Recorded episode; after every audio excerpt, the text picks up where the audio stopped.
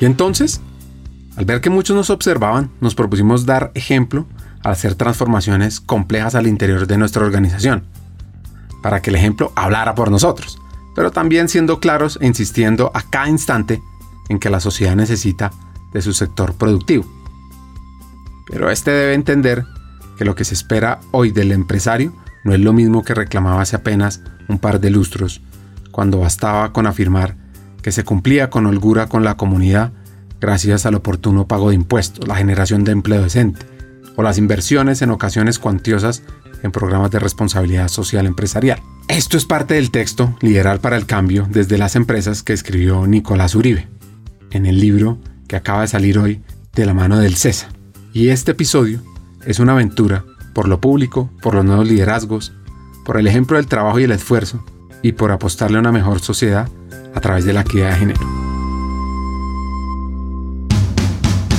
Bienvenidos a Hackers del Talento, el podcast que busca cambiar el juego por lo humano. Creemos en una América Latina más competitiva, inclusiva, equitativa y próspera, donde las personas sean el centro del mundo laboral. Nos motiva el talento como el motor de cambio y por eso estamos aquí, para ser la fuente de inspiración, unión, colaboración, aprendizaje, debate y acción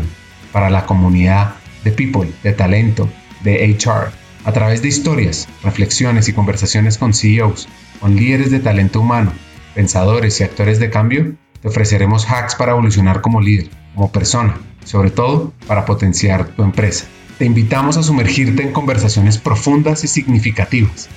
que te harán pensar, reflexionar y seguro te inspirarán a tomar acción. Únete a nosotros en este viaje para hackear el talento y juntos cambiemos el juego por lo humano, por un futuro más justo y próspero. La vida campesina encierra una belleza y una autenticidad que nos conecta con la esencia misma de la tierra. Es un estilo de vida que nos enseña la importancia del trabajo arduo, la simplicidad y el respeto por la naturaleza. En medio de los campos y los ciclos de siembra y cosecha, se encuentra una conexión profunda con la tierra y la satisfacción de cultivar los alimentos que nutren nuestros cuerpos y almas. La vida campesina nos recuerda la importancia de valorar lo esencial, de vivir en armonía con la naturaleza y de encontrar la felicidad en las cosas simples. Un recorrido poderoso de la conexión humana con la tierra y la gratitud por los regalos que nos brinda. Pues el padre Nicolás sintió eso al enfocarse en el campo. Pues la verdad la vida de mi papá no fue nunca fácil porque él pues eh, em, vivió muchas veces en, en, la finca donde mi abuelo era el que, el que administraba el ganado básicamente y, y, tuvo una experiencia muy dolorosa en época de la violencia cuando por cuenta de una situación de orden público terminaron persiguiéndolos a ellos y, y, y tuvieron que dejar em, la finca que tenían en Toche en el departamento del Tolima y ahí fue donde terminaron aquí en Bogotá eh, con una mano adelante y otra atrás. Se compra una, un pedazo de tierra y, se pone el negocio avícola y mi papá ahí es donde llega al colegio em, de, de, interno. Eh, porque claramente no, no tenían dónde vivir en, en Bogotá y los fines de semana pues se quedaba encerrado en el colegio y en vacaciones iba a trabajar a la finca y cuando se graduó pues no había alternativa distinta, ni siquiera se le pasaba por la cabeza la posibilidad de que él hubiera podido entrar de una vez a, a, estudiar, sino que tenía claro que tenía que ir a, a trabajar. Y, y, tanto él como su hermana, mi tía, se dedicaron a eso. Mi tía mm, montó una, un ato lechero que tuvo mucho prestigio mientras ella, ella vivió y aún lo tiene porque tenía pues eh, una una muy buena apuesta y curaduría genética durante muchos años, que es lo que finalmente termina siendo muy valioso de, de ese tipo de negocios. Y mi papá se dedicó a la avicultura toda la vida y convivimos, como le digo, allá. Y, evidentemente,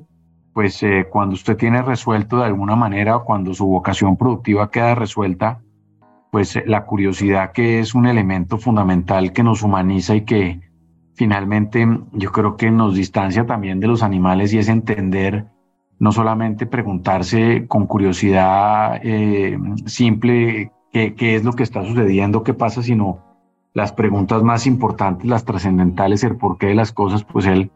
decidió eh, estudiar eh, filosofía y estudiaba filosofía mientras trabajaba y, se dedicaba a ese, a ese propósito. Luego no tenía ninguna vocación de dedicarse a enseñar ni a practicar el, el ejercicio de la filosofía, sino era ya pues más una apuesta alrededor de, de, cómo satisfacer la curiosidad propia de, de, la gente que tiene ese ánimo de, de estar dispuesto siempre a aprender y a conocer cosas nuevas.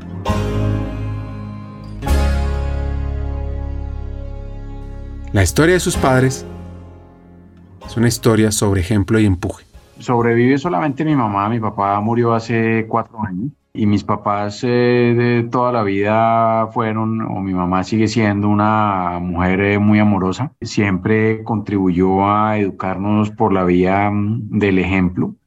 en donde no tuvimos eh, ni en nuestra infancia ni en ningún momento de la vida ningún lujo excepcional,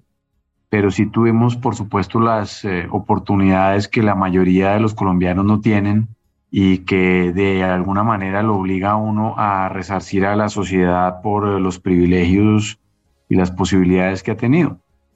Eh, mis papás em, eran eh, una pareja de señores que se casaron ya más grandes, tuvieron que vivir en carne propia las dificultades de la vida de nuestro país a finales del siglo XX. Mi papá pues eh, eh, pudo estudiar filosofía cuando ya tenía mm, su negocio avícola montado porque no tenía plata para haber estudiado saliendo del colegio. Y de hecho fue interno, interno en el colegio porque, porque sus papás, o más bien su papá, porque su mamá había muerto, vivía en una finca que era a lo que se dedicaba y no era, por supuesto, aquí en Bogotá. Y ya cuando mi papá pudo pudo trabajar después de salir del colegio y pagarse su propia universidad. Estudió filosofía por gusto en la Universidad de los Andes con el ánimo de satisfacer su curiosidad intelectual y darse gusto, pero con eh, ningún otro propósito distinto a ese. Y mi mamá, como la mayoría de las mujeres también de, de mitad del siglo pasado, pues eh, era una mujer en un hogar más o menos grande, ella tenía cuatro hermanos, su papá murió cuando ella tenía 13 años, no la dejaron estudiar lo que ella quería y, hizo una carrera que en aquel entonces o una actividad técnica que en aquella entonces era bastante común, que era secretariado bilingüe.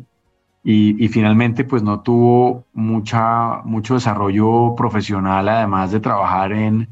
algunos comercios como vendedora, entre otras en una joyería de Bogotá muy famosa. Mis papás se conocieron y duraron mucho tiempo de novios, finalmente se casaron. Yo tengo un hermano que es dos años mayor eh, que yo y en la práctica la actividad principal de la familia era pues la avicultura, que era la que nos daba que comer y mi mamá se dedicaba básicamente a las tareas del hogar y en algún momento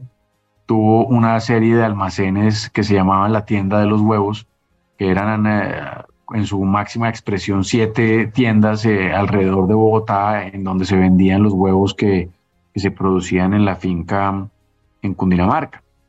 Y, la verdad es que mi vida fue casi siempre también por esa misma circunstancia, una vida muy campesina, en donde nosotros todas las vacaciones las pasábamos en la finca sin zapatos, con pie descalzo, eh, trabajando también en algunas circunstancias y en algún periodo de las vacaciones casi sin falta en los galpones, jornaleando eh, de tú a tú pues con, con los demás trabajadores de la finca que atendían las labores propias de, de gestionar pues un galpón de gallinas, recogiendo huevos, sacando la gallinaza, poniendo la comida, verificando que el agua estuviera fluyendo para que las gallinas pudieran tener eh, que tomar y, y, por supuesto en esa, en esa tarea. Pues eh, una vida de esa naturaleza fue una vida que nos permitió ser niños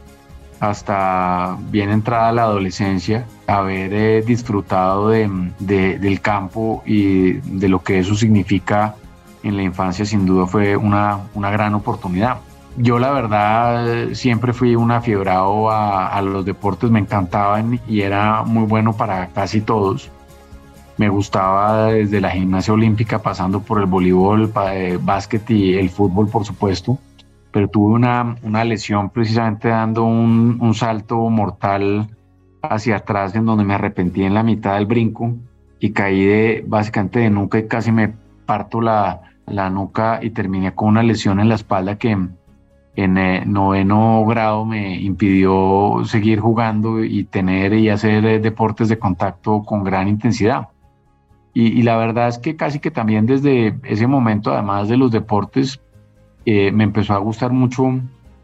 el, tema de, de, la política, de interesarme por los asuntos nacionales, por conocer la historia de nuestro país, por entender cómo era que habíamos llegado a, en donde estábamos y finalmente cuando me gradué del colegio decidí eh, estudiar derecho y, dedicarme también en, un momento a estudiar la historia. Pero era un apasionado pues de la política. Me dormía por las noches oyendo discursos de candidatos presidenciales de presidentes eh, derivados de una serie muy famosa que estaba en disco de acetato que se llamaba Caudillos y Muchedumbres que tiene varios volúmenes y que yo los pasaba a cassette, usted se acordará bien cómo era que eh, se hacía esa operación en donde ponía el disco de acetato y luego ponía el cassette a grabar y después lo ponía ya en, eh, el equipo de sonido para poder eh, oírlo de manera recurrente y sin, y sin tanto cambio. Y, entonces me volví casi que un experto en imitar voces y en repetir discursos y en, y en conocer la historia a través de lo que decían los protagonistas, a través de estas voces entre las que estaban Guillermo Valencia, Guillermo León Valencia, Alberto Lleras, eh, Laureano Gómez, eh, Jorge Eliezer Gaitán y tantos otros que, que oían eso. Y luego eh, también empecé a incorporar ahí a, a Churchill y a, otros, otros líderes ya globales de, con quienes también disfruté mucho una etapa de mi vida que estuvo marcada por ese influjo de la de la información eh, obtenida por la vía de oír discursos y intervenciones de, de famosos.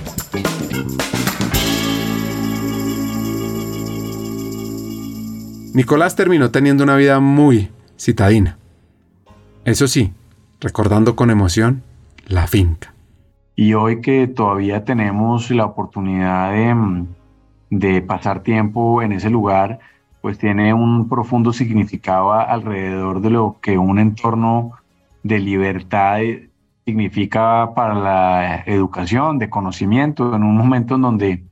como lo dice hoy un gran autor que se llama Baclav Simil, en donde la mayoría de la gente se dedica a los temas de comercio en el sentido amplio y a los asuntos de servicios desde el punto de vista profesional, la gente ha perdido la comprensión de cómo es que se producen y se crean las cosas para ponérselas a disposición de una aplicación tecnológica a quien está haciendo transacciones de bolsa sentado en su oficina. Las lechugas pues claramente no se producen solas, la carne de pollo pues sale de los pollos y los, los pollos pues eh, tienen un ciclo vital como sucede con las vacas y, y su ordeño y toda esta aproximación al campo, al cuidado de los animales, al respeto por el medio ambiente,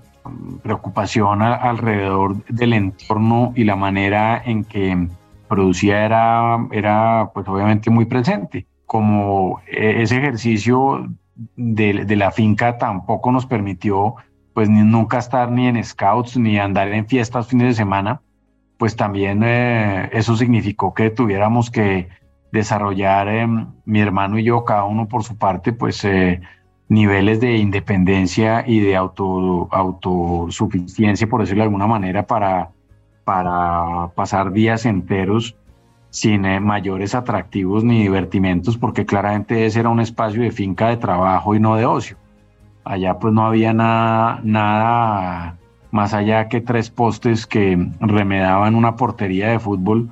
que cuando uno de los dos hermanos no quería jugar, pues no había cómo. Entonces, de resto, pues no había nada distinto que entretenerse con, con, eh, con la naturaleza y con lo que se deriva de, de vivir en el campo con todas sus maravillas y con todas sus limitaciones también.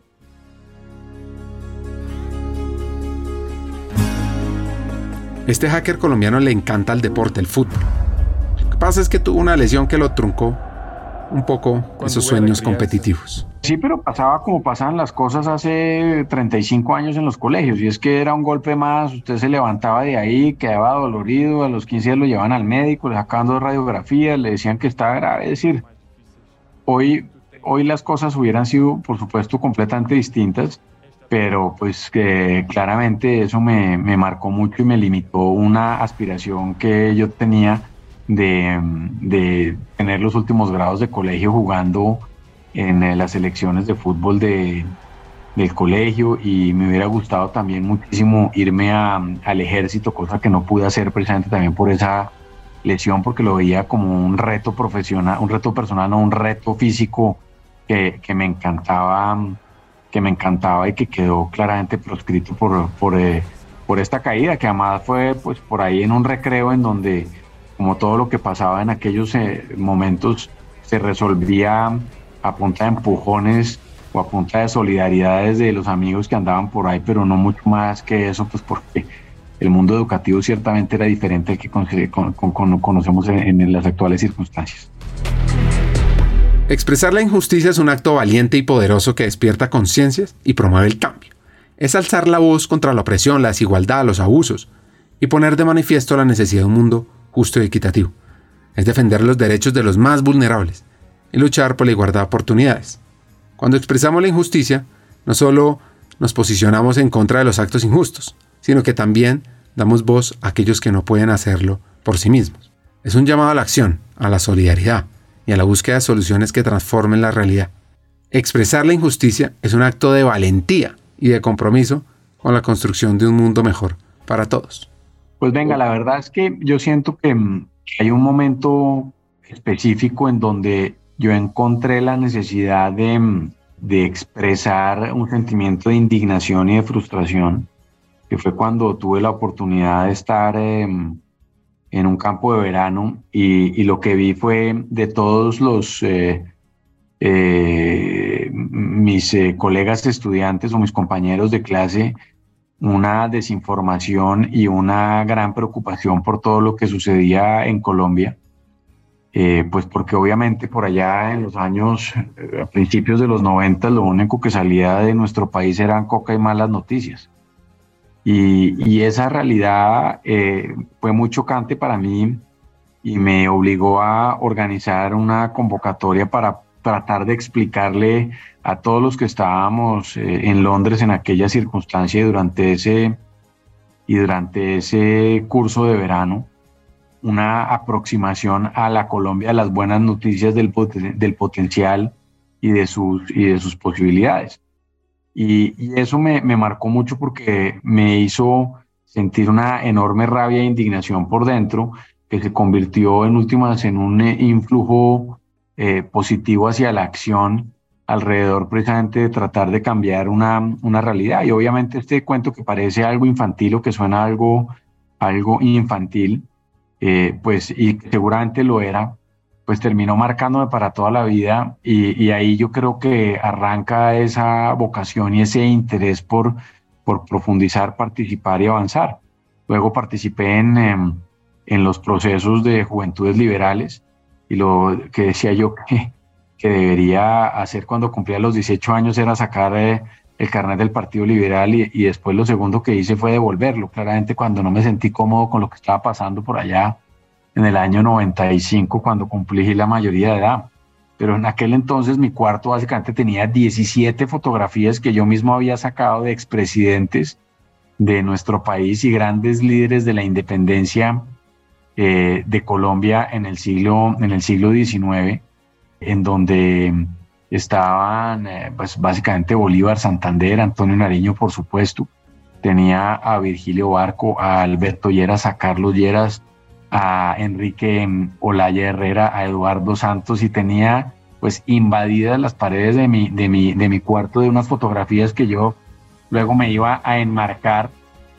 y a colgar en las paredes y que de una u otra manera construían ahí un espacio completamente sublime para por las noches antes de dormirme poner estos discursos de, los líderes políticos de nuestro país y quedar,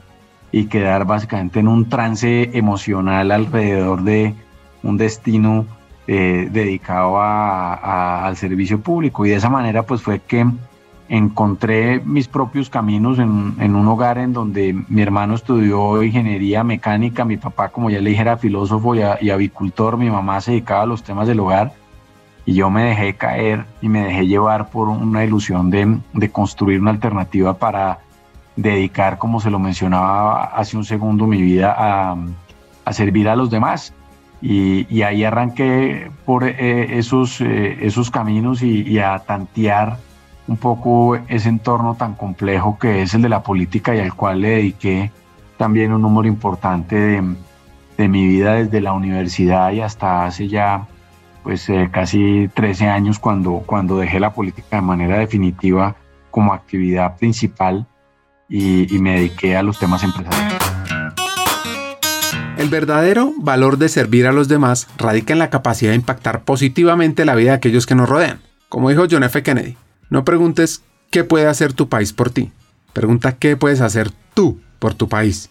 Porque es que cuando uno adopta este enfoque altruista, reconocemos que nuestro propósito trasciende el interés personal y se enfoca en el bienestar colectivo. Y como dijo un expresidente colombiano, Alberto Lleras, el servicio es la mayor riqueza del ser humano y el servicio desinteresado es la cumbre de la grandeza. Así que te invito a ti, hacker, a servir a los demás, porque no solo generamos un impacto positivo en la sociedad, sino también cultivamos valores como la empatía, la solidaridad o incluso la responsabilidad. Esto es una oportunidad para dejar un legado perdurable y construir un mundo mejor para las nuevas generaciones. Ahora Nicolás nos cuenta cómo fue la vida en la universidad. Yo tuve una, una vida universitaria como, como rara porque yo arranqué en la Universidad Javeriana y a nosotros nos tocó una etapa muy complicada que fue todo el proceso 8000 mientras estábamos en la Facultad de Derecho de la, Javeriana. Entre otras cosas porque los grandes profesores de esa, de esa universidad estaban transados en la disputa entre samperistas y antisamperistas eh, eh, y opositores. Entonces eso terminó haciendo mucho ruido y finalmente eh, tomé la, la determinación de, de, cambiarme de universidad e ir a la Universidad de los Andes y por esa razón terminé casi que eh, tomando materias de siete semestres de manera simultánea y simultáneamente también eh, empecé a, a, acompañar una idea ya de, de, vinculación con una actividad política que era el trabajo en la primera campaña de Álvaro Uribe por allá en el año 99. Entonces, la verdad, la universidad, a mí me encantaba el derecho, me, fascina, era un nerdazo además. Eh, mi promedio final acumulado terminó cerca de 2, 3, pero había mm, semestres en que podía sacar 9, 4, 7 de promedio, pues porque la verdad me, me encantaba, me encantaba el ejercicio del derecho y, creía que podía ser eh, bueno en ello.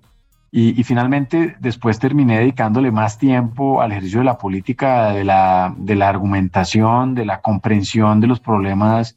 eh, nacionales y, y, tuve una, una universidad pues eh, como la de todos, dedicada principalmente al estudio, pero que a la que no le gastaba mucho tiempo a los planes universitarios. Eh, obviamente no estoy diciendo que no los hubiera hecho ni que no hubiera hecho lo que hacen los universitarios a su edad, pero en donde estaba muy marcada por una mm, vocación de, participar en temas políticos y estar en, la mitad del debate, mientras mis amigos de golpe conseguían una pasantía en una oficina de abogados, pues yo me iba a volantear a conseguir firmas a talleres eh, los fines de semana, a recorrer la ciudad, a conseguir reuniones y hacer todo lo que hace un primíparo pues en, en una campaña eh, política con una ilusión de de acompañar un proceso de transformación de, del país. Entonces, la verdad, em, la universidad para mí fue una, pues un, momento espectacular como el de, eh, creo que el de todos, pero sí fue muy, muy extraño en la medida, como le digo, que no tenía un, curso particular por el desorden de, de, materias que estaba tomando y al mismo tiempo por el afán en el que estaba de,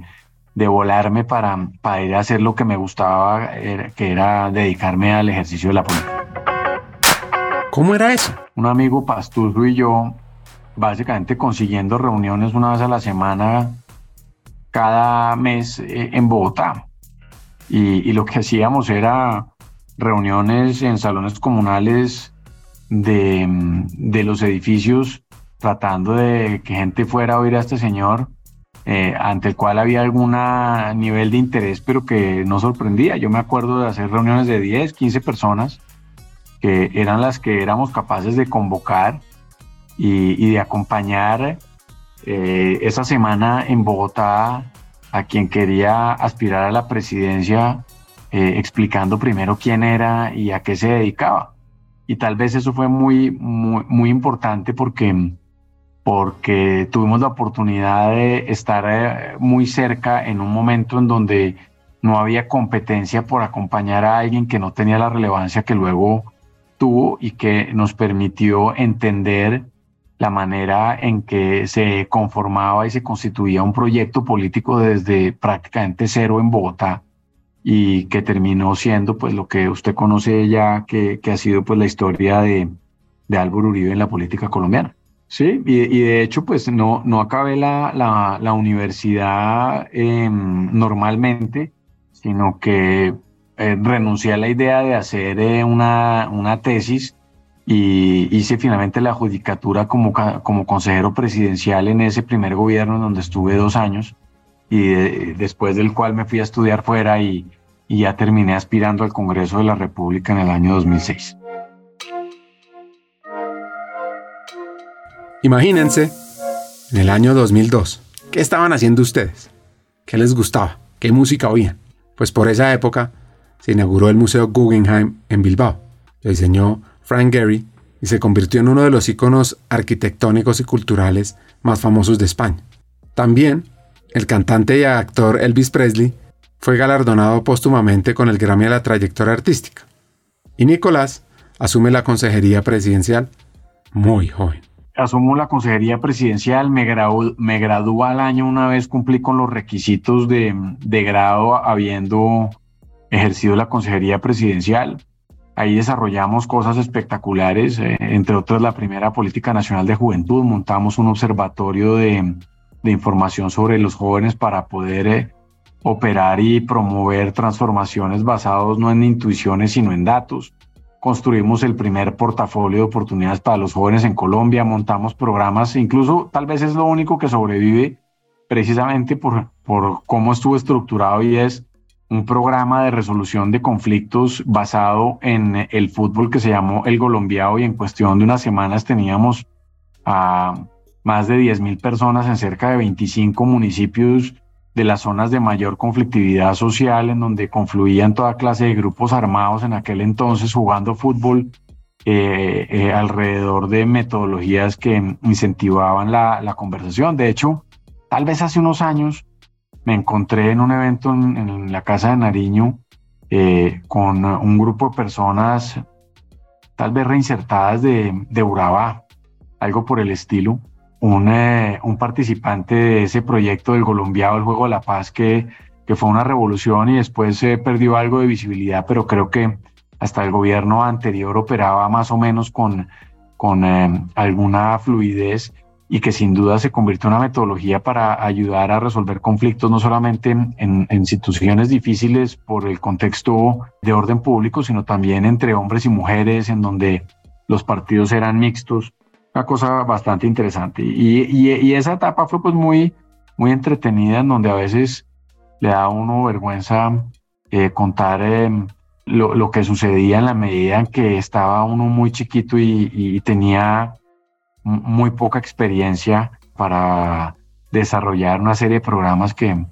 pues que, que, hubieran podido salir mucho mejor si uno hubiera podido tener algo más de, de soporte y algo más de experiencia para, para su ejercicio. Pero pero sin duda también fue muy interesante haberlo hecho. Y de ahí digamos que tuve una primera aproximación con eh, el servicio público, con eh, ser funcionario, con entender la estructura general del Estado, su conformación, los pernos motores que le permiten a quienes lo operan tomar decisiones o se los impiden. Y así pues comprender algo que ha sido muy útil en mi vida futura y es entender la racionalidad eh, que existe detrás de la, de, de la operación y el funcionamiento del Estado colombiano. Hagamos una pausa. Como sabes, en Hackers del Talento estamos en una misión cambiar el mundo laboral por uno más humano, inclusivo y próspero. Sabemos que no podemos hacerlo solos, necesitamos tu ayuda. Te invitamos a compartir este episodio con esa persona especial que está buscando crecer en su carrera o mejorar su empresa. Juntos podemos inspirar a más talentos a sumarse a este movimiento. Queremos que te unas a nuestra comunidad, suscribiéndote al podcast, recibiendo las noticias en nuestra página de LinkedIn o averiguando más en hackersdeltalento.com. No te pierdas la oportunidad de ser parte de algo grande, de marcar la diferencia en el mundo laboral y de transformar la vida de miles de personas, porque juntos podemos hacerlo posible. Nosotros ya estamos aquí, dando el primer paso. ¿Y tú? ¿Te unes a nuestra misión de cambiar el mundo laboral por uno más humano? Hagámoslo juntos. Sigamos con el episodio. Entender, comprender los problemas de un país, el famoso ajedrez de la política, fue determinante. Podría yo definirla en, una frase, sino es tal vez una manera de comprender cuáles son eh, los eh, pernos motores que facilitan o que permiten la toma de decisiones. ¿En dónde están esas bisagras que logran eh, los procesos políticos? ¿Cómo comprender la estructuración del poder político sobre la base de las reglas electorales? cómo, por ejemplo, entender la operación de em, las políticas públicas desde el punto de vista transversal, por ejemplo, para el caso de los jóvenes, pero también de las mujeres, pero también de los indígenas. Cómo eh, comprender eh, por qué, por ejemplo, las dificultades tan grandes que tenemos para, para desarrollar sectores eh, productivos o para desarrollar política pública agropecuaria. Más que una fórmula mágica alrededor de eso, lo que me permitió fue entender cómo el deber ser es tan distante de lo que verdaderamente sucede y cómo un, país lleno de conflictos y lleno de, de retos tiene contradicciones constantes sobre las cuales se debaten quienes buscan el poder político y la, y la construcción de soluciones y sobre la cual opera pues el ajedrez de la política y de la sobrevivencia y supervivencia de, la gente alrededor de muchos temas, pero más que, más que una, más que una fórmula alrededor de eso es más la capacidad de comprender cuáles son precisamente esos elementos que terminan siendo determinantes en la configuración de la racionalidad de, las personas. Y, eso le permite a uno ponerse en los zapatos de las demás personas, entender su realidad, comprender las limitaciones propias de nuestros territorios, de nuestras instituciones y a veces hasta preguntarnos también si es posible que Colombia tenga verdaderamente una oportunidad real de transformación, porque, porque ciertamente los retos y los incentivos perversos que existen para no poder hacerlo son muy grandes. Desde ese momento que escuchaba esos vinilos, tenía un sueño de transformación. El desenlace lógico de lo que yo quería hacer, eh, me encantaba pues el tema de la política. Había renunciado a la consejería presidencial, me había ido a estudiar a España, había conseguido una beca que me pagaba prácticamente, mm, prácticamente todo. Y por esa razón, pues lo que decidí fue, sin ninguna responsabilidad, porque vivía yo todavía con mis papás a los 26 años, pues eh, a, apostarle a eso. Y con 100 millones de pesos, 120 millones de pesos que pedí prestado a un pedazo a mi papá, que saqué todos mis ahorros y que le metí como dicen los, los más grandes que nosotros, con alma, vida y sombrero, pues me puse a trabajar por una ilusión que era la de llegar al Congreso y en donde no escatimábamos esfuerzo para entregar un volante, ni para echarnos una madrugada, ni para ir a trabajar a una ciclovía, ni para ir a donde nos invitaran a echar el cuento de por qué Bogotá necesitaba representantes a la Cámara diversos, eh, nuevos, con ideas frescas, jóvenes, que pudieran hacer una, una transformación. Esa campaña fue eh, verdaderamente muy bonita. Logré una votación eh, espectacular para hacer eh, un primíparo, un primíparo en el ejercicio electoral y, llegué a la Cámara con la séptima votación individual de Bogotá, la tercera del partido entre cuatro que finalmente logramos llegar al Congreso y ahí pues claramente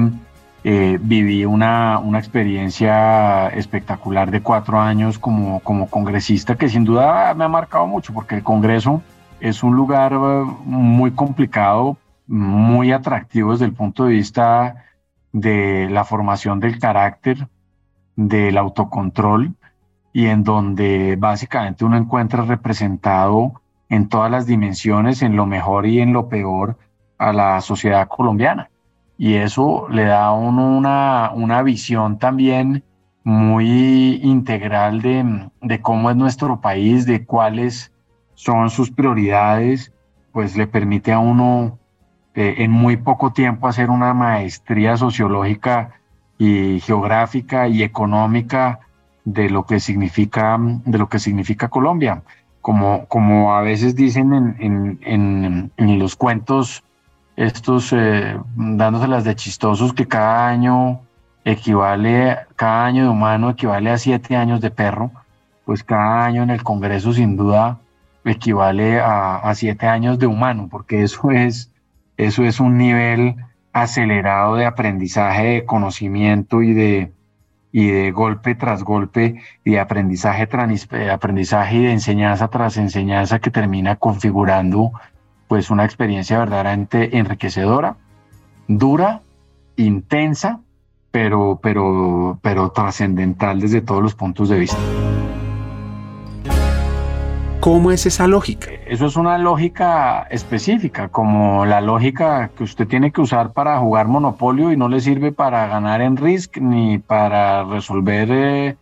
el póker, ni para el parqués. Cada cosa tiene la manera en que funciona. Lo que sí es cierto es que mm, cuando usted llega a un entorno de esos donde usted básicamente no controla nada o casi nada, solamente se controla a sí mismo y a veces le queda a uno difícil hasta controlarse por el nivel de tensión que existe, pues eh, lo que hay que entender es que no todo el mundo se parece a uno, que ahí lo que hay es un entorno completamente diverso y distinto, con diferentes orígenes, intereses, preocupaciones, puntos de vista, algunos impuestos, otros incluso aunque equivocados y aunque parecieran completamente locos, verdaderamente auténticos y honestos desde la aproximación a su propia verdad. Eh, pero lo que termina uno utilizando en un contexto como eso es la idea de que usted tiene que trabajar con lo que existe, incluso contribuyendo para que quienes se comportan mal eh, puedan hacer parte a partir de sus habilidades, de las propias, en, eh, en actores de, de, una transformación. Y ese es el reto con el que yo operé durante, durante esos años y es construir la idea de que mm, uno eh, pues debe esforzarse al máximo precisamente para, para eso, para utilizar incluso a los más malos en el proceso de construir eh, una transformación positiva, porque pues no hay manera diferente de poderlo lograr.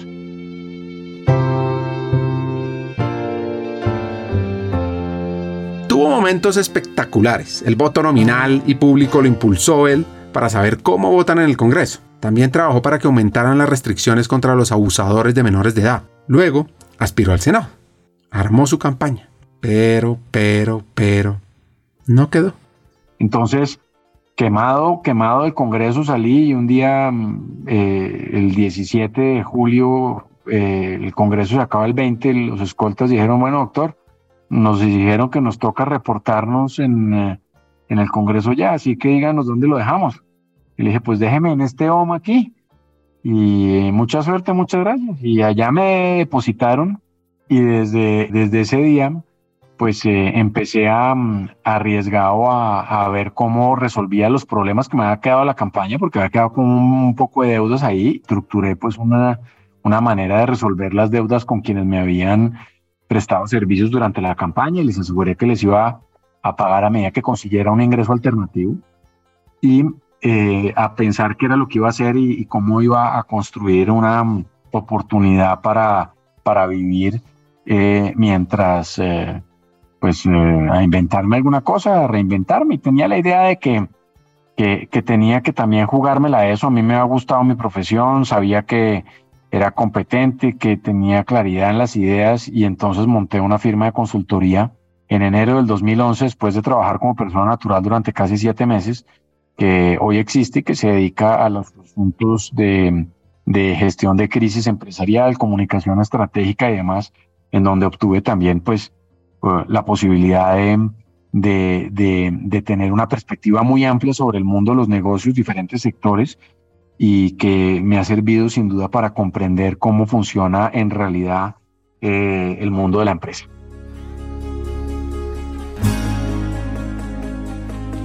Su ánimo político lo cambió, estando en otro espacio, los programas de radio y las columnas de opinión, y también emprendiendo. ¿Cómo fue esa vida de emprendedor? Sí, la verdad es que monto una, una empresa, arranco con un pupitre como la mayoría de los empresarios de este país en la sala de la casa, sin nada de distinto a uno mismo tratando de configurar una oferta de servicio. Algunas personas me, me echaron una mano y me dieron un, un contratico para como arrancar y fue, fui consolidando una oferta de valor que terminó siendo útil y que hablaba por sí misma y que mm, me permitió consolidar un portafolio interesante de clientes y eh, al, al, al, poco tiempo alquilar una primera oficina y contratar una primera persona y me permitió entonces eh, salirme de la casa, alquilar una primera oficina, contratar una primera persona y desarrollar una serie de aplicaciones tecnológicas para gestionar adecuadamente los clientes y para trabajar de su mano. Y, esa oficina, pues afortunadamente fue muy bien. Tuvimos en su mejor momento cerca de 18 personas contratadas con un portafolio de clientes espectaculares en múltiples sectores y con la ilusión de, de estar... Eh,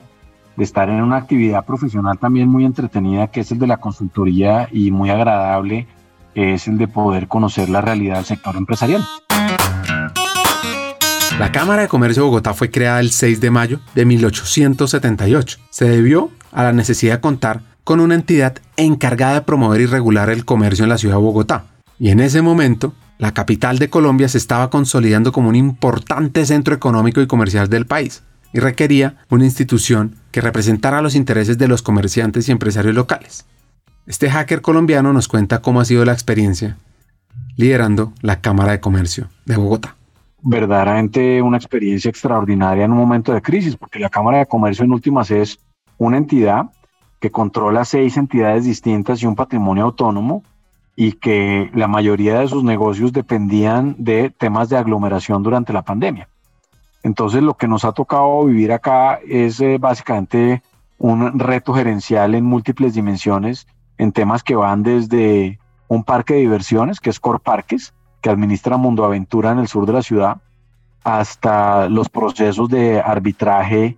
por cuenta de la disminución de litigiosidad en el, en el Centro de Arbitraje y Conciliación de la Cámara o en Corferias, en donde el objeto social de esa entidad era la aglomeración, es decir, la, realización de eventos, o en una universidad, que es la Universidad de la Cámara de Comercio, en donde hay un modelo dual en donde las personas van, estudian y además participan de espacios universitarios. Entonces, lo cierto es que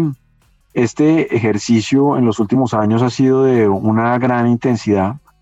de una gran actividad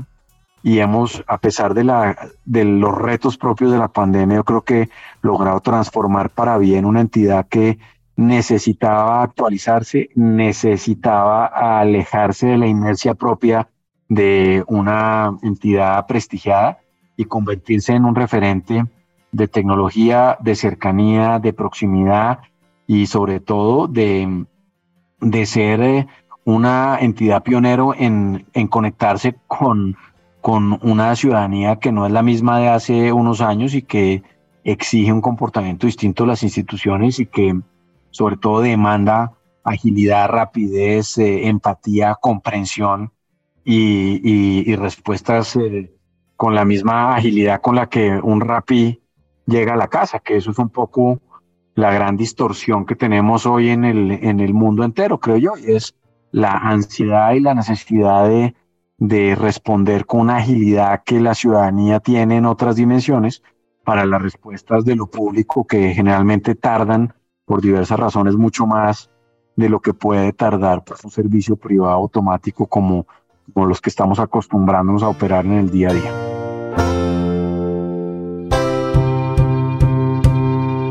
En nuestras manos está el poder de transformar la realidad y forjar un futuro mejor.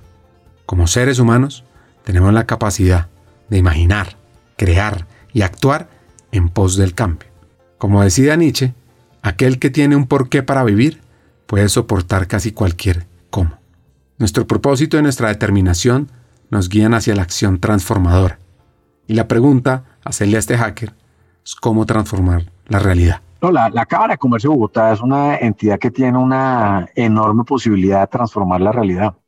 Es una entidad que el año pasado atendió cerca de 165 mil empresarios, que tiene un portafolio de más de 600 servicios y que, como le digo, crea un impacto trascendental en la vida de miles de personas cada día. En empresarios de carne y hueso, que no son los grandes empresarios que la gente a veces equivocadamente se imagina, en la medida en que nuestros usuarios son la base de la pirámide, que además representan el 98% del sector empresarial. Aquí en Bogotá y Cundinamarca, de los cerca de 500 mil empresarios que existen, apenas 2.800 son grandes, apenas 6.000 son medianos, no son más de 16.000 los pequeños. Entonces estamos hablando que dentro de 500 mil, 467 mil son microempresarios que en un 20% no tienen ni dos años de constitución.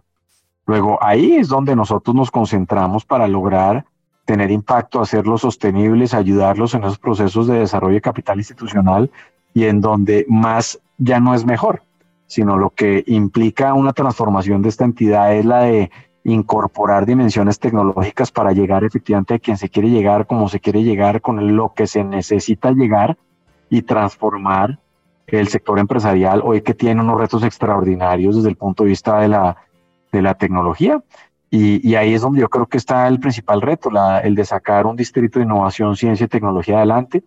y en el de acompañar el proceso de adopción de nuevas tecnologías a todos los tamaños y sectores de empresas que existen. Y, y ahí no hay nadie distinto a las cámaras de comercio en todo el país trabajando por ese propósito y es una variable de sostenibilidad. Aquí ninguna media ni gran empresa va a sobrevivir si no aplica criterios hoy de productividad basados en tecnología o si los pequeños negocios y micronegocios no introducen en sus procesos y en sus estrategias de venta tecnologías que aunque simples, pues les ayudan a ser más productivos, tema de venta de WhatsApp, programas de contabilidad y muchos otros eh, elementos que son hoy fundamentales y que están transformando y van a transformar para siempre a las empresas y al mundo del trabajo. Entonces, pues ahí es donde yo creo que está el, el reto, el de el de construir una base empresarial que comprenda un contexto que es muy, muy difuso, muy cambiante, muy terco porque no, no hace caso y se impone a la brava y, y, que va a tener profundas repercusiones en la vida de cada. Uno de los puntos más críticos que estamos viviendo hoy en nuestra región es la batalla contra la informalidad, porque así podemos potenciar las economías, las comunidades, las familias, el progreso en toda América Latina. Y en este caso, en Bogotá. Ciertamente uno de los más importantes retos de, nuestra sociedad. Aquí, y le doy y le comparto unos datos, debe haber 5 millones 800 mil micronegocios, de los cuales ni siquiera el 78% a nivel nacional tiene matrícula mercantil, que es el primer eh, el primer nivel de formalidad en una escalera que apenas empieza con la matrícula mercantil y que casi nunca termina, porque usted va añadiéndole capas adicionales de evolución y requisitos adicionales con los que tiene que cumplir para ser formal. Pero claramente lo que demuestran todos nuestros estudios es que en la base de esa decisión existen más incentivos para ser informal que formal. En la medida en que usted gana prácticamente lo mismo, tiene más utilidades pero puede dedicarle más tiempo y tiene mayores rentabilidades siendo informal que formal. Y hasta que eso evidentemente no se comprenda en profundidad y no se tomen las decisiones que corresponde para incentivar la formalidad, pues va a ser eh, muy complicado luchar contra un segmento de la población que la informalidad no es un negocio desde el punto de vista, desde el punto de vista de, ser alguien ventajoso, ni debe ser eh, interpretado como una aproximación voluntaria al quiebre de la ley o hacia lo ilegal, sino a la alternativa para sobrevivir. Nosotros eh, en nuestra encuesta empresarial, por ejemplo, eh, vemos como el 43% de los empresarios de nuestro país tiene ingresos anuales, perdón, no ingresos, utilidades anuales menores eh, o entre 1 y 10 millones de pesos, es decir, menos de un salario mínimo legal vigente al año. Luego, pues, ¿cómo va usted a cumplir con los requisitos de la seguridad social en salud si ni siquiera el propietario de la empresa, que además es la principal característica porque el empresario es persona natural que se autoemplea, genera los recursos para poder pagarse no ya el de un tercero, sino su propio sueldo en condiciones de legalidad. Entonces ahí todo ya eh, es, imposible. Y esa es la explicación de por qué usted encuentra la mitad de, nuestra población en condiciones de informalidad, pues porque es que a la otra mitad, aunque, aunque, aunque quisieran, ni siquiera le alcanza para poder pagar en condiciones de legalidad los estándares mínimos legales a los que las normas em, obligan la contratación formal. Eh, y esos son eh, retos eh, claros y claves, pero lo cierto es que la formalidad uno le puede poner múltiples nombres y, la puede escribir de muchas formas, pero lo único cierto es que la garantía para abandonarla es simplemente ventas recurrentes por periodos largos de tiempo que le permitan acumular algo de ingreso y garantizar que pueda desarrollar algo de, capital institucional para crecer y evolucionar en el tiempo. Si usted crea una empresa y la abandona, pues eh, no va a salir de la informalidad. Y si crea una empresa y se emplea, pues no va a salir de la informalidad. Y ese es tal vez uno de los retos más relevantes de nuestra sociedad. En una sociedad en donde yo creo que no es por voluntad, sino casi que por la circunstancia propia de, la necesidad de sobrevivir que el cumplimiento de las leyes en ese segmento particular es, es una apuesta muy complicada de, de cumplir y, y que riñe necesariamente con, con el sentido común de quienes intentan emprender. Eso no lo justifico, por supuesto, simplemente describo una realidad social que es la que existe y que me hace todavía más admirar a quienes en ese mismo segmento hacen el esfuerzo y además logran evolucionar un mundo tan difícil como es el del empresario de nuestro país.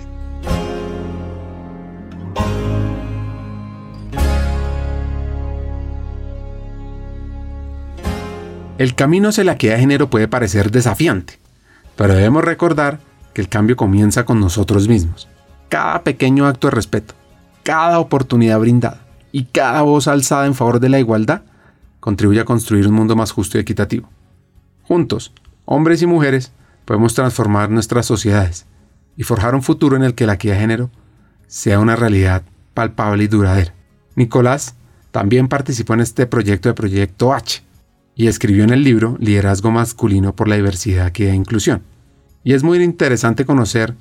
el enfoque de Nicolás Uribe hacia estos temas. La verdad es que yo vengo del ejercicio de la política pública eh, poblacional, de lo que he comentado anteriormente como consejero presidencial. Yo entendí que aquí existen diferentes circunstancias que hacen que determinados sectores de la población tengan menos oportunidades que otros. Eh, los jóvenes son unos de ellos, tienen mayores tasas de desempleo, tienen unos eh, eh, dificultades crónicas regulatorias, por decirlo de alguna manera, que no les permiten evolucionar y que terminan generando incentivos hacia el futuro que perpetúan sus propias dificultades. Y, algo similar pasa con eh, el sector de la equidad de género, con las mujeres. Mi, aproximación a esto no es una aproximación política. Yo no soy un activista de género. A mí la verdad eh, no me gusta el activismo en ninguna, en ninguna dimensión. Lo que siento es una empatía y una comprensión concreta alrededor de una necesidad de determinado sector por el hecho de que tiene igual, iguales sentimientos al del resto y necesidades al del resto de la población. Entonces, si uno en aquel entonces cogía, por ejemplo, una mujer joven de una, de una comunidad afrodescendiente o indígena de zona rural,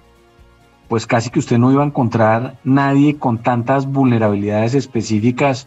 para predecirle tan pocas oportunidades hacia el futuro.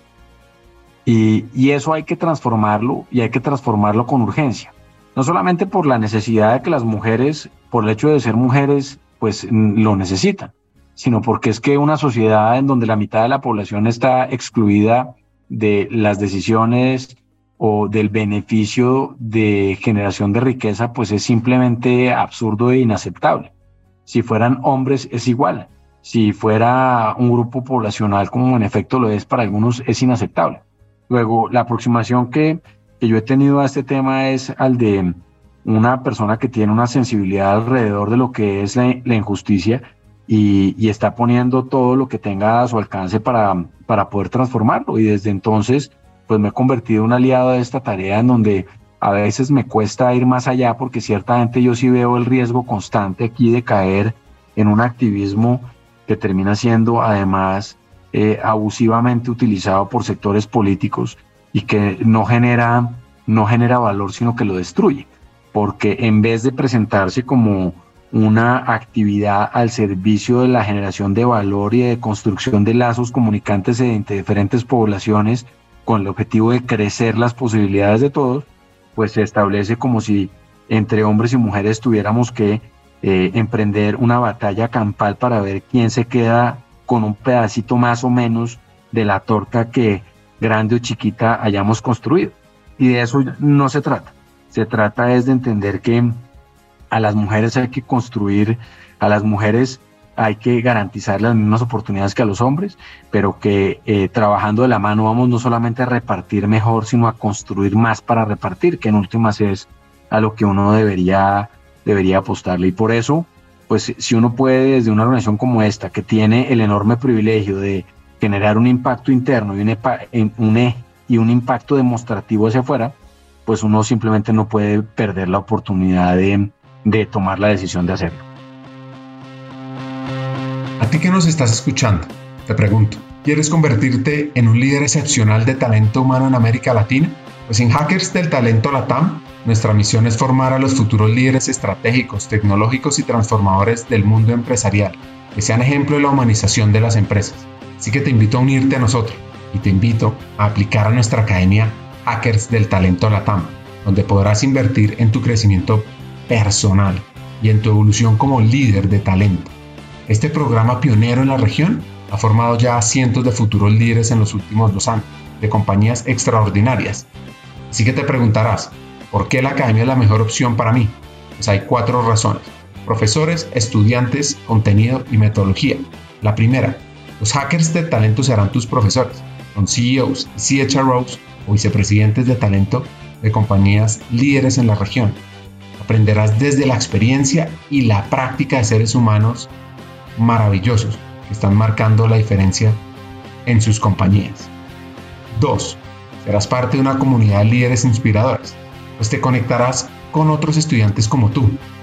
que son personas que trabajan incansablemente por un mejor futuro de América Latina, de sus empleados, con años de experiencia clave en el área y en empresas increíbles. 3. Contarás con un contenido relevante y actualizado, pues es que la Academia de Formación consta de 20 sesiones sincrónicas con temas fundamentales, como mindset para hackear el talento, ser futuristas, aumentar el impacto y la influencia en tu compañía,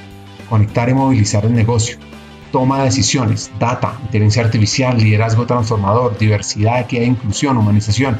y mucho más. Y por último, experimentarás un aprendizaje fuera de serie, con coaching entre pares, sesiones de debate, retos y además tendrás acceso a contenido asincrónico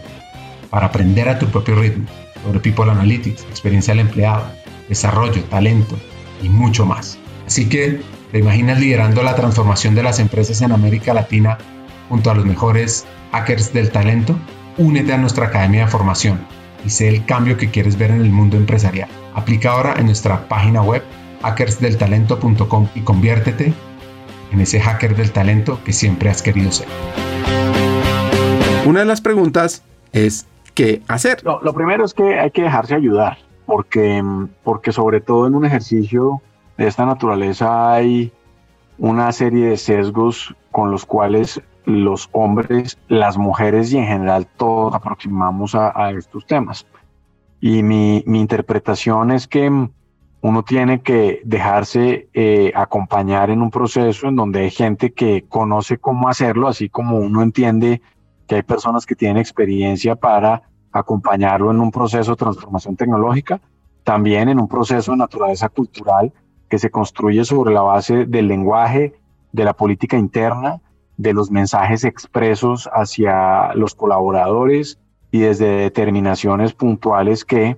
eh, crean condiciones equivalentes y lo que hacen es equilibrar la cancha entre hombres y mujeres, entendiendo que no somos iguales, sino que debemos tener un trato equitativo, que somos distintos y que esa eh, aspiración de igualdad no busca equiparar, sino crear posibilidades para que cada cual a la medida de sus circunstancias pueda aportar con su visión en la construcción de una, de una entidad y en la construcción de un entorno que le sirva a todos independientemente de cuál es el rol que juegan en virtud de su género. Entonces hay, temas que son muy importantes. Obviamente nosotros vemos, y esto es una perogrullada decirlo, pero pues el, el acoso sexual en eh, los lugares de trabajo ocurre, por supuesto, a hombres y mujeres, pero principalmente a mujeres. Luego, lo que uno puede hacer para evitar que esto suceda, pues impacta favorablemente, de manera principal a las mujeres.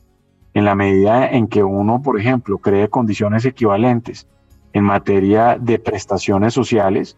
para hombres y mujeres, pues existirá un eh, o se eliminará un incentivo para contratar hombres en la medida en que su contratación cueste menos que la contratación de las mujeres por cuenta precisamente de la naturaleza de quien queda embarazado y, y, atiende en la primera etapa a los hijos. Y esas circunstancias que son absolutamente objetivas, pues se resuelven con políticas objetivas y que construyen escenarios en donde se reafirma, por ejemplo, la responsabilidad compartida de hombres y mujeres para encargarse de la economía de cuidado. La idea de que una mujer tiene que ir a ver las notas de los hijos en el colegio es aceptada, pero se ridiculiza, por ejemplo, al papá que dice que tiene que salir corriendo porque eh, no puede dejar de asistir a una charla de salud sexual y reproductiva de su hija de 13 años. Eh, en el colegio. Entonces, todas estas dimensiones de lo que se puede hacer para, desde el punto de vista cultural, transformar la manera de entender la responsabilidad de la economía del cuidado, pero de nivelar la cancha de las oportunidades, pero adicionalmente a eso, acompañar sin sesgos a quien lo quiera hacer a través de mentorías para ayudar en ese propósito, pues es lo que uno claramente debería y puede hacer. Y ese es uno de los caminos que nosotros hemos recorrido el de equiparar, por ejemplo, las semanas de, licencia de paternidad o maternidad y extenderle incluso a población LGBTIQ,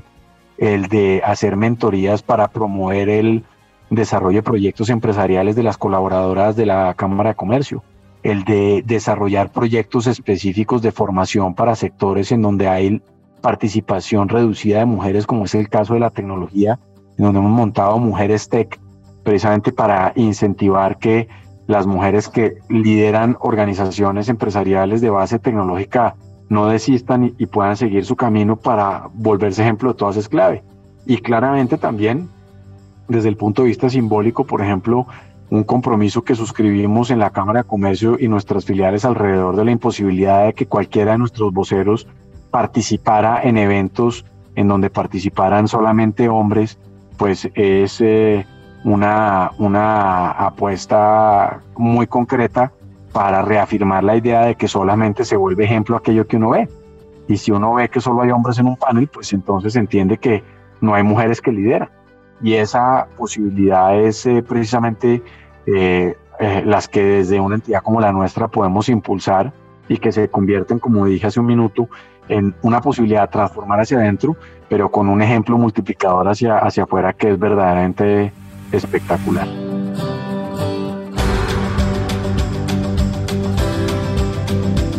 Una apuesta a la sociedad es un proceso de unión de múltiples actores. Yo, yo lo que creo es que hay que desmontar una serie de mitos absurdos alrededor de todos estos temas. Y parte de lo que comento en el capítulo que yo me acuerdo cuando nosotros hacíamos reuniones con jóvenes, había unos muy elocuentes que decían que por favor estos temas tenían que discutirse entre jóvenes,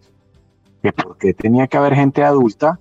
eh, en esta conversación, que de esa manera se estaba minando la posibilidad de los jóvenes a participar. Y eso es una aproximación completamente equivocada. La política de juventud no se hace con los jóvenes, o más bien, no se hace solamente con los jóvenes, sino se hace también con los jóvenes. Y la política de adulto mayor no se implementa ni se reflexiona en los hogares geriátricos, ni la política de la niñez se estructura en, eh, en las casacunas, sino que es una apuesta de la sociedad. No hay nada más importante para la sociedad que sus jóvenes, no hay nada más importante para la sociedad que sus niños, no hay nada más importante para la sociedad en su conjunto que los adultos mayores. Luego, la aproximación a los temas de equidad de género, si bien han sido liderados por las mujeres, no solamente es importante, sino es indispensable que tenga también una aproximación desde la perspectiva masculina, porque esto, como lo decía, no es una batalla campal en donde hay una controversia alrededor de cómo es que nos vamos a pelear por lo poco que tenemos, sino cómo es que vamos a construir por todo lo que podemos lograr si lo hacemos de manera conjunta. Y ahí es donde uno ve que sin duda las mujeres han sido unas eh, activistas y promotoras de todos estos temas muy importantes, pero llega el momento en donde a esto hay que restarle, por decirlo de alguna manera, manera protagonismo, no a quienes han dado esta lucha que es muy importante, sino hay que dar, eh, restarle protagonismo exclusivo a las mujeres y empezar a integrar a, todos los sectores de la sociedad para que se vinculen en esta, en esta apuesta colectiva. Y los hombres pues son fundamentales. Y claramente es un tema en donde se corren ciertos riesgos, porque no deja de parecer a algunos sectores como una apuesta ridícula.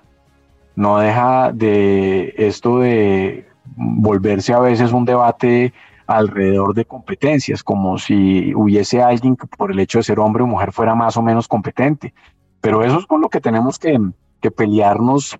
todos los días, porque ciertamente lo que existe es una interpretación sobre los roles que cumplen hombres y los roles que cumplen las mujeres, en donde se desvirtúa el potencial que las mujeres tienen para algunas actividades y se sobrevalora el que tienen los hombres, cuando hoy en la práctica uno no encuentra sino una complementariedad espectacular entre las posibilidades de uno y otro y una oportunidad integral. Entonces, pues eh, personas que como yo le creen a esto no porque tengan un interés eh, particular en ser activistas ni porque tengan un trasfondo político, sino porque creen en esta como una apuesta importante para la sociedad, son fundamentales. Y afortunadamente cada día yo veo que hay más personas dispuestos a recorrer ese camino, eh, aunque todavía por supuesto falta muchísimas brechas que cerrar en materia de empleo, en materia de acceso a toma de decisiones y eso lo vemos nosotros pues cuando revisamos las matrículas mercantiles y vemos que la mayoría de las empresas hoy son empresas lideradas por hombres, que la toma de decisiones principalmente se da por cuenta de los hombres y que cuando aumenta el tamaño de la empresa, las mujeres son excluidas de los escenarios de decisión con mayor intensidad. Entonces, en las microempresas participan en un 25% de los casos y en las grandes empresas no llegan sino al 2 o al 3%. Entonces esas, esas realidades no, no, son, no son discutibles, son objetivas y esas son las que tenemos que transformar. Entre otras cosas, porque el liderazgo de mujeres en eh, empresas, pues eh, además ha demostrado también por nuestros propios datos cómo es que acelera los procesos de equidad y una mujer que lidera una empresa es mucho más ágil y mucho más, eh, mucho más eficaz en, por ejemplo, empoderar el rol de la mujer al interior de la organización y en darle posiciones de liderazgo. La apuesta por la equidad es una apuesta de toda la sociedad y se debe transformar en todos los círculos sociales y laborales. No tengo este tipo de conversaciones a veces en, el grupo de mis amigos, entre otras cosas, porque no llegamos a veces a, estas eh, conversaciones que, que terminan siendo más como del ambiente laboral que la tomadura de pelo con la que uno termina relacionándose. Pero ciertamente cuando los temas se ponen en algunas circunstancias sí uno nota que en ambientes sociales en donde uno simplemente observa pues eh, todavía existe un sesgo enorme y, una, un machismo reforzado en, en, en, en, muchas personas que no, no han comprendido aún que la apuesta por la equidad es una apuesta de toda la sociedad. Para ir cerrando el episodio, no pueden faltar un par de consejos. Tal vez yo lo que hoy le daría mm, un consejo a todas las personas es que trabajen antes de, que, se trabajen a sí mismos, antes de trabajar hacia afuera. El, el, liderazgo, el liderazgo empresarial hoy, el liderazgo individual hoy es básicamente una vitrina de la fortaleza de quien lo ejerce. Y la fortaleza quiero decir sus habilidades, su serenidad, su capacidad de comprender, su sabiduría, pero no solamente su sabiduría, sino su comprensión de los entornos, su capacidad para articular eh, información y, claramente para balancear el tiempo de trabajo con eh, el tiempo que se dedica a sí mismo. Yo el consejo que daría hoy es que para uno ser em, un líder en cualquier escenario, necesita dedicarse tiempo para, lograrlo y que no basta con eh, los aprendizajes derivados de las heridas del combate diario en el trabajo. Hay que, hay que dedicarle tiempo a eso. Y, obviamente a mí me han dado muchos consejos en la vida y, y me lo siguen dando todos los días. Yo creo que em, eh, hay, hay varios, pero, pero uno que yo creo que es importante y es el de siempre pensar que, que uno debería actuar, y este es un, consejo de, de, mi papá, pensando que uno no debería hacer a nadie algo que no le gustara que le hicieran a uno. Kant en eh, su máxima expresión, el imperativo categórico, muy famoso alrededor de cuál debería ser la máxima del comportamiento humano. Yo creo que en eso uno no se equivoca y es eh, no, no debería creer que a alguien le gustaría que uno le hiciera algo que no le gustaría que le hicieran a uno. Conversar con Nicolás Uribe es interesante. Lo conecta uno con el mundo de lo público. Lo inspira a trabajar por transformar el país. Acá vienen mis tres hacks. El primero, la equidad de género es una apuesta a la sociedad por un mejor futuro. 2. Debemos aumentar nuestro rol y participación en lo público desde la esfera en la que estemos cada uno de nosotros. Y 3. Cambiar la realidad del país. Esto es para ti, hacker. Es también trabajar por aumentar la formalidad. Hasta un siguiente episodio y sigamos hackeando el talento.